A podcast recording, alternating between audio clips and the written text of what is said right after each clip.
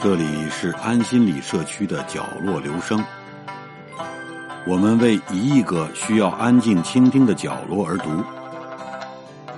一个人的时候，正适合静静的听。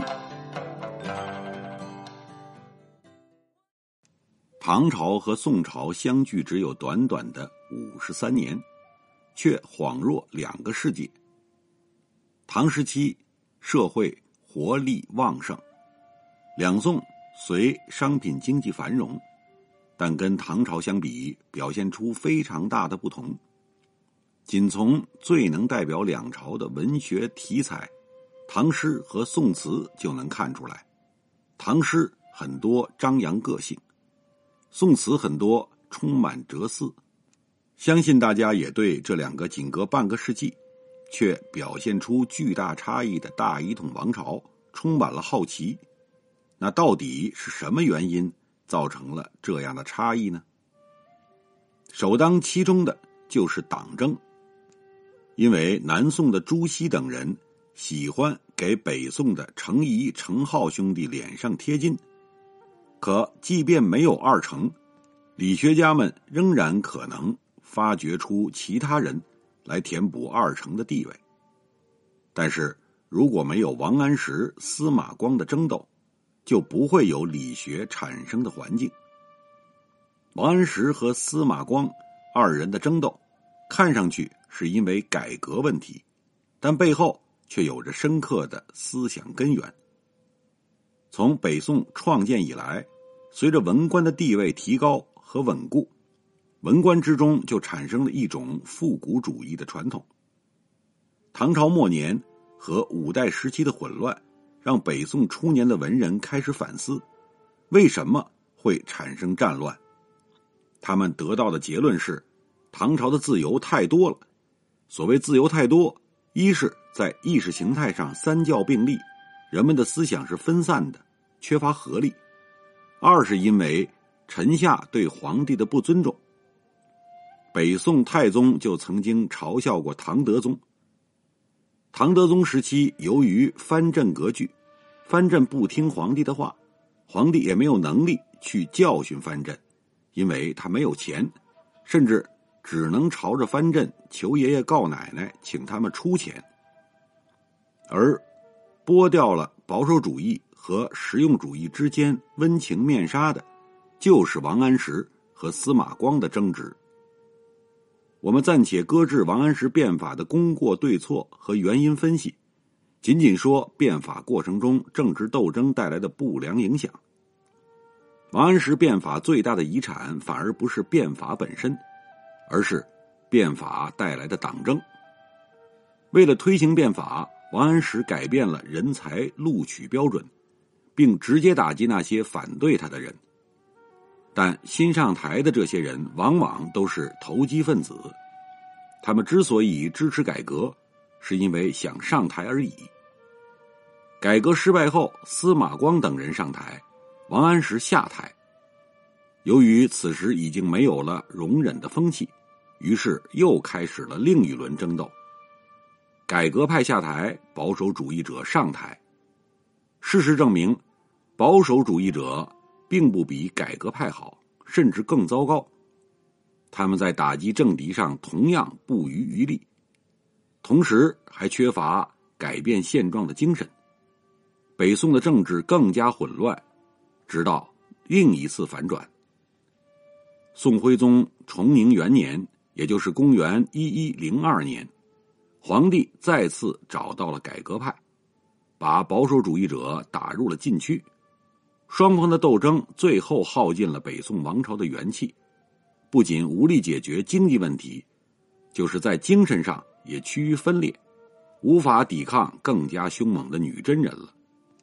在实用主义和复古主义的斗争中，还有一类人，他们不肯依附于任何的其中一派，试图保持独立性和判断力，结果遭到了双方的打击。这一派人的代表就是苏轼。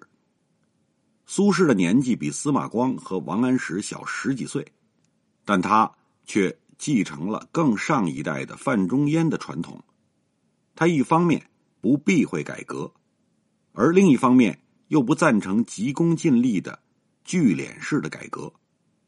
在改革思路上，他也继承了范仲淹的想法，并不把为政府征税当做第一位，而是主张政府应该节用，把钱花在刀刃上。对于王安石改革中以敛财为目的的内容，他持反对态度；但对于改革中有助于理顺经济关系的部分，他又是支持的。这种就事论事的态度。本来应该是一个人所持的最正确的立场，却在当时遭到了两派的反对。人们对于苏轼的文采大多非常赞赏，但他在仕途上却屡遭排挤，在中央闲差和地方小官之间打转这个宋代最有文采也有能力的人，几乎在一辈子漂泊中死去。他本人。对生活采取了一种豁达的态度，不管是顺境还是逆境，既不表现出得意，也不表现出失意，只是当做一种生活状态接受下来。虽然他不管在什么环境中，都会尽最大努力做出最大的成就，但他的遭遇仍然说明了宋代的问题。在一个强调主义的环境中。任何试图撇开主义做实事的人，都不会被容忍。苏轼以后能够生存的，也只有过于现实的实用主义者，以及不着边际的复古主义者这两种人了。苏轼的遭遇说明了，夹杂在复古主义和实用主义之间的中间派不可能有出路。北宋晚年的政治只能。在这两大派别之间颠簸。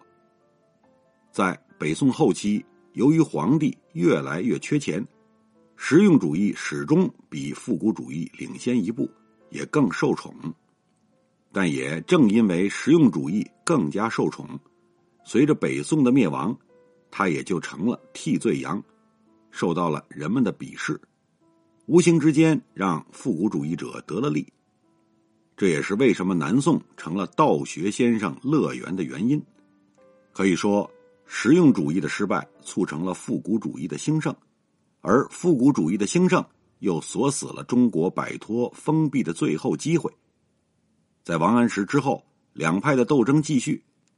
支持变法的宋神宗死后，九岁的宋哲宗当上了皇帝，实际掌权的是宣仁太后。在太后的主持下，司马光、范纯仁等反对变法的旧党重新上台，废除了新法。那南宋呢？别着急，南宋有存天理、灭人欲的理学呢。从谱系上说，道学从北宋的宋初三先生，到后来的张载、周敦颐，再到程氏兄弟，再到。由南宋的朱熹及大成完成了体系的构造。宋代的党争也随着道学的发展而出现。经过了两次党争之后，道学最终成了胜利者，在南宋末年成了社会的统治性思想。南宋时期，在复古主义和实用主义争论中脱颖而出的理学，终于逐渐成为了主流。理学后来成为了统治思想的理学，其实命运多舛。事实上，从二程兄弟开始，两宋理学家们在世时，大多数没有显赫的官方地位，相反还可能受到政治迫害。最严重的一次是南宋宁宗庆元二年十二月，朱熹遭到政敌们的弹劾，他的学说被诬为伪学。学术被诬为妖术，学生被诬为逆党，本人则被奏请按照孔子朱邵正某先例斩首。最后结果是朱熹和程颐晚年一样，在监视居住中黯然去世。这就是历史上有名的庆元党禁。党禁对朱熹学派打击极大。列入伪学逆党籍黑名单的无一幸免，扛不住压力的改换门庭，过门不入；立场坚定者也只能蛰伏山林，或者偷偷摸摸夜里来见朱熹。理学在南宋其实有一阵子是地下党。后来成绩大统的赵军推崇朱熹，这位因崇尚理学而被尊为理宗的皇帝，在朱熹去世二十四年之后，由朱熹政敌的政敌拥戴继位。他敏感的意识到，只有程朱理学，尤其是朱子学，才是巩固皇权和维持统治之最为有力的思想武器，于是下令。特赠朱熹太师衔，册封为国公，又将他和北宋四位理学家的牌位供在孔庙，这当然尊贵之极。尽管由于政敌被暗杀，朱熹在宁宗后期已经恢复名誉，他注释的《论语》和《孟子》也成了官办大学的通用教材。曾经的伪学和妖术，现在变成了官方哲学。此后，理学的地位扶摇直上，无人能及。从元仁宗钦定朱熹的四书集注为科考考试教材，到明太祖规定四书五经为儒生必读，再到康熙帝极力拔高朱熹地位，三个不同民族建立之政权，观点居然惊人的一致。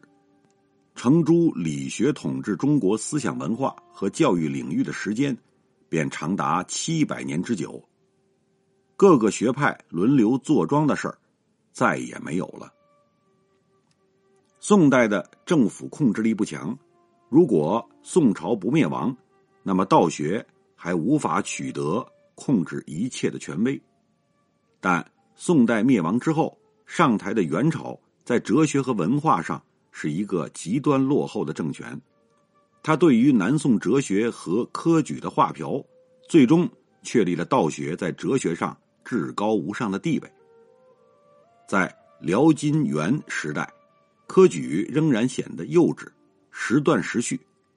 明代完整的考试体系以及僵化的课本，终于将隋代建立的科举制度，从唐代灵活的运用。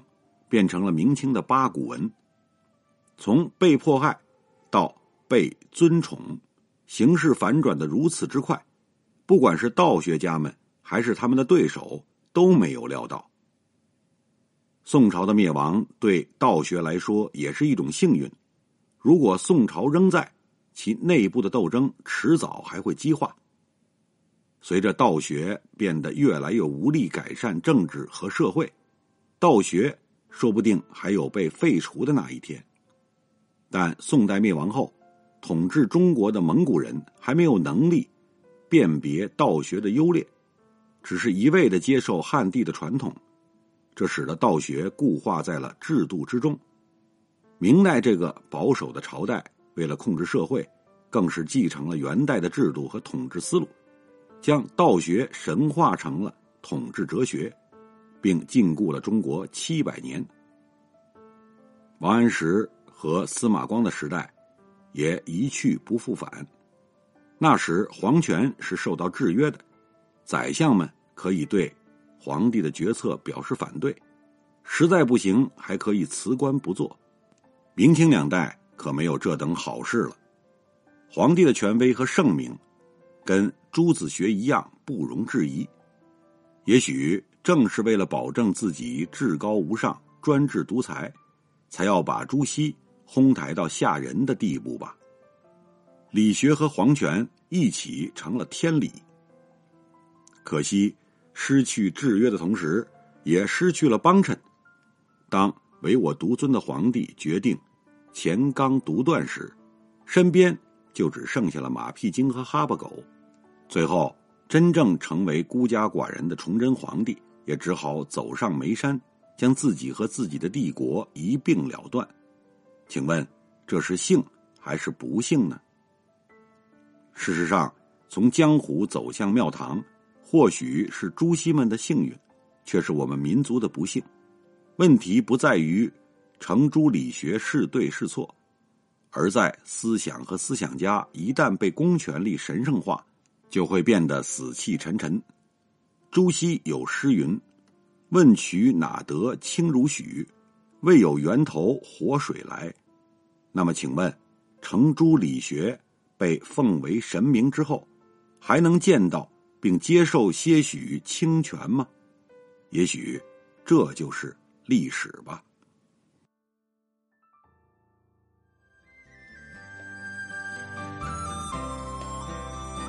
以上为您朗读的是选自公众号亚马逊 Candle 上的一篇文章。谢谢来自每个角落的慧心倾听，请记住这里，我们在一起呢，咱们天天见。